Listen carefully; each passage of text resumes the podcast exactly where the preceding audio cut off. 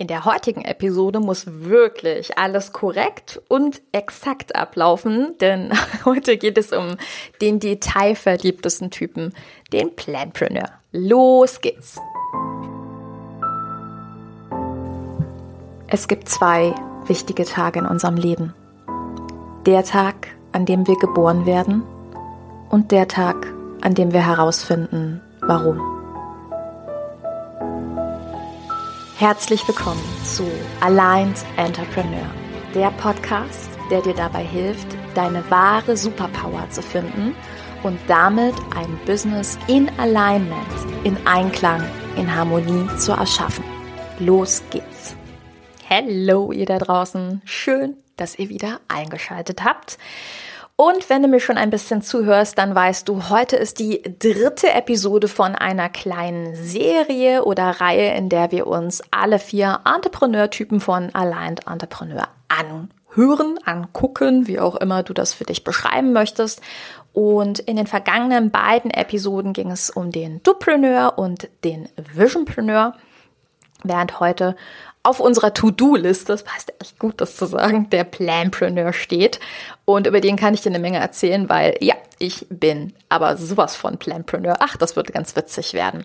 Egal, was du bist und was vielleicht bei deinem Quiz rausgekommen ist, ich empfehle dir, alle vier Folgen dir anzuhören, einfach weil du wahnsinnig viel mitnehmen wirst. Die Typen da draußen ja nun mal auch rumrennen und du als Trainer, als Coach, Experte viel besser weißt, wie du mit anderen umgehst, kommunizierst und was jemand braucht.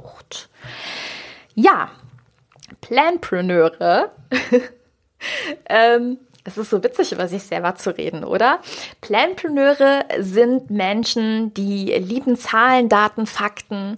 Ähm, und das sind die Strategen und die Strukturgenies. Und ja, definitiv bin ich das. Ich habe keine Ahnung, ob du vielleicht mal die Netflix-Serie Lock und Key geguckt hast.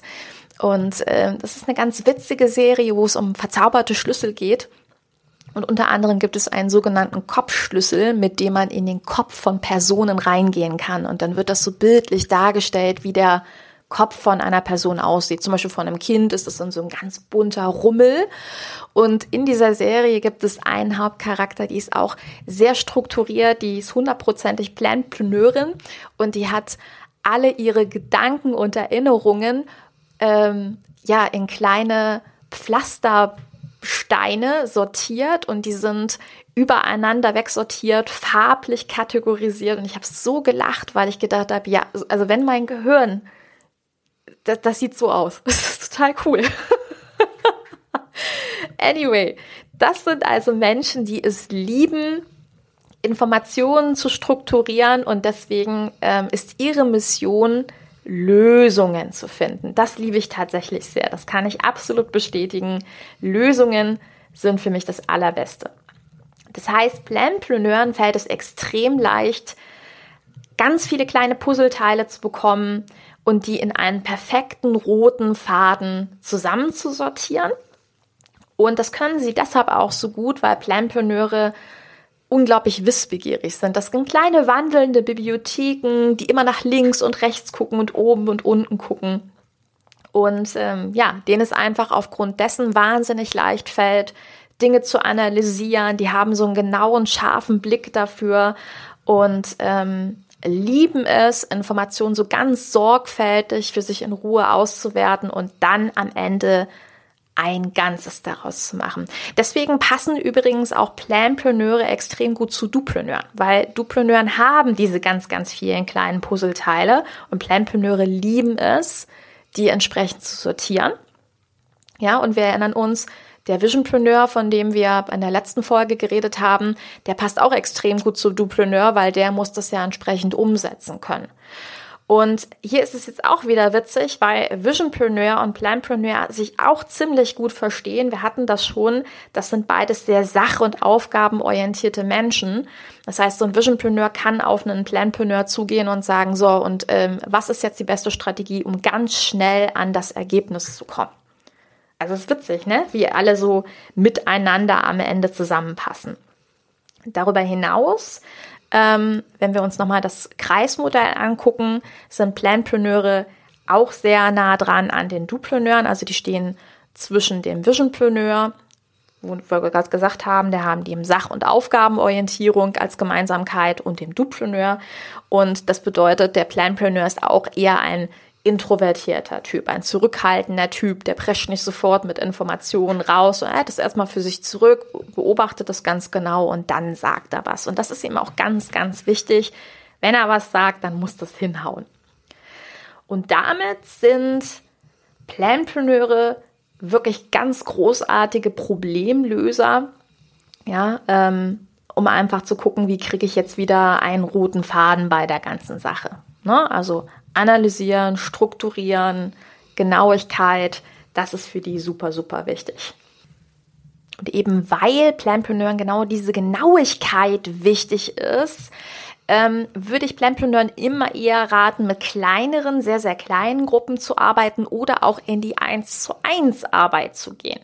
Also wir erinnern uns nochmal, Visionpreneure, für die kann es eigentlich gar nicht groß genug sein. Dupreneure können auch ganz gut in Grüppchen arbeiten, müssen aber auch ein bisschen aufpassen auf ihre Energiereserven. Bei Planpreneuren ist es eben auch so, dass bei zu großen Gruppen, zu vielen Veranstaltungen, zu vielen Menschen, die schnell ihre Energie verlieren. Und ja, das kann ich definitiv bestätigen. Wenn du mir schon ein bisschen zuhörst, dann hatte ich schon ein, zweimal erzählt, dass ich auf großen Konferenzen gesprochen habe, vor Ort, 200, 300 Leute dort gewesen sind und ich ganz schnell gemerkt habe, das war wie so ein Information Overload. Also ich konnte das gar nicht alles erfassen und ähm, dadurch, dass der Planpreneur eben auch unter diesem permanenten Druck steht, es immer richtig machen zu wollen, ja, ähm, sind zu große Gruppen, zu viel. Das ist für ihn schwierig. Ich denke auch so ein bisschen an zu viele Tab-Fenster. Ich glaube, damit kann man ganz gut den Vergleich ziehen. Stell dir einfach vor, du hast drei Trilliarden Tab-Fenster oben auf und der Planpreneur will die die ganze Zeit strukturieren. Das funktioniert einfach nicht und deswegen sollte man gucken, dass man da so ein bisschen an die Grenzen kommt. Ja, und dann merken wir auch schon, was so die blinden Flecken oder auch die Probleme von den Planpreneuren sind. Das sind nämlich Perfektionisten. Die wollen immer alles richtig machen und ähm, das macht es natürlich manchmal sehr, sehr schwer für einen Planpreneur. Tja, ich kenne mich damit überhaupt nicht aus, gar nicht. Also allein Entrepreneur hat nicht ein Jahr gedauert, bis es rausgekommen ist, aber sicher. also du merkst, Perfektionismus ist ein riesengroßes Thema und ganz ehrlich, ähm, wenn ich nicht in meiner Umgebung ein paar Dupreneure gehabt hätte, die mir immer wieder gesagt haben, und jetzt setz um und jetzt komm mal raus und jetzt könntest du doch, ich weiß nicht, ob ich jetzt schon im, ins Mikro sprechen würde über Aligned Entrepreneur, bin ich ganz ehrlich. Also das heißt, diese beiden Typen ergänzen sich, was das angeht, total super. Und jetzt merkst du diese Magic, die ich total gerne in diesem mag, in diesem Modell. Ein Planpreneur kann extrem gut mit einem Visionpreneur zusammenarbeiten, weil der Visionpreneur Impulse gibt, möglichst groß zu denken. Das fällt einem Planpreneur tendenziell auch eher schwer, weil er das ja realisierbar machen möchte.